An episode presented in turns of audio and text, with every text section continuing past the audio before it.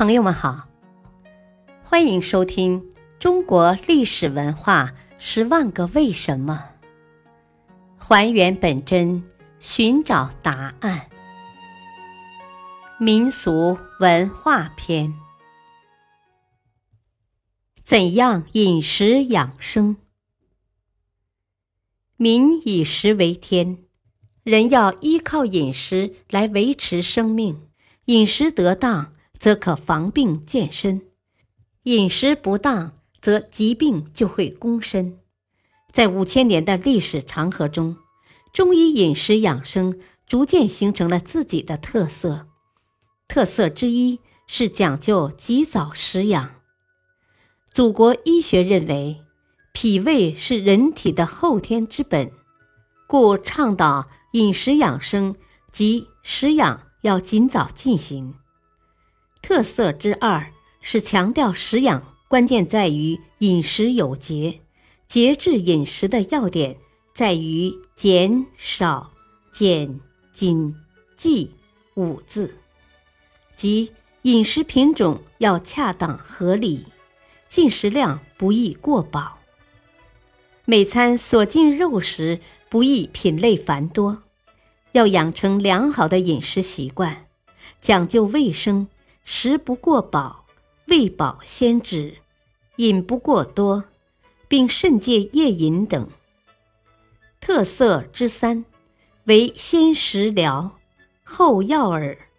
食疗和药膳常相提并论，两者的概念常被人混淆，但两者之间既有区别，又有联系。通俗点说，食疗不加药物。而药膳是食物加药物，但它不是食物与中药的简单相加，而是在中医辨证配膳的理论指导下，由药物、食物和调料三者精制而成的一种既有药物功效又有食品美味，用以防病治病、强身益寿的特殊食品。药膳食疗。在祛病延年方面有利且可长期使用，尤其对于老年人，由于其五脏衰弱、脾胃运化功能减退，故以饮食调治更易取得单纯药物治疗所难获及的功效。特色之四是掌握进食多讲究早食常宜早，晚食不宜迟。夜食反多损的原则，即食宜细嚼慢咽，且忌狼吞虎咽。对腐败、油腻、黏硬难消的饮食宜少进。饮食要寒温食重，而用饭的时间为早饭不宜过晚，而晚饭时间则不宜过迟。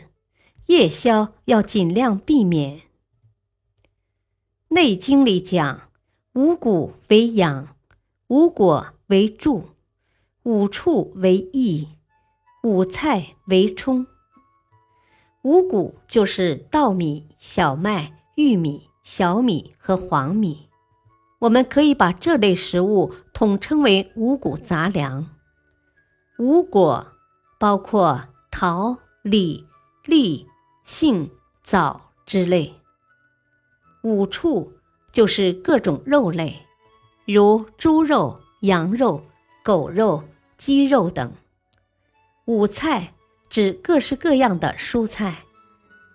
五谷养命，五果帮助消化，五畜起补益作用，五菜则起补充作用。我们日常生活中应该做到饮食平衡，膳食搭配合理，才能达到。益寿延年的目的。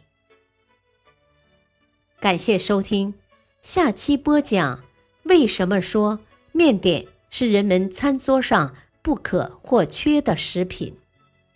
敬请收听，再会。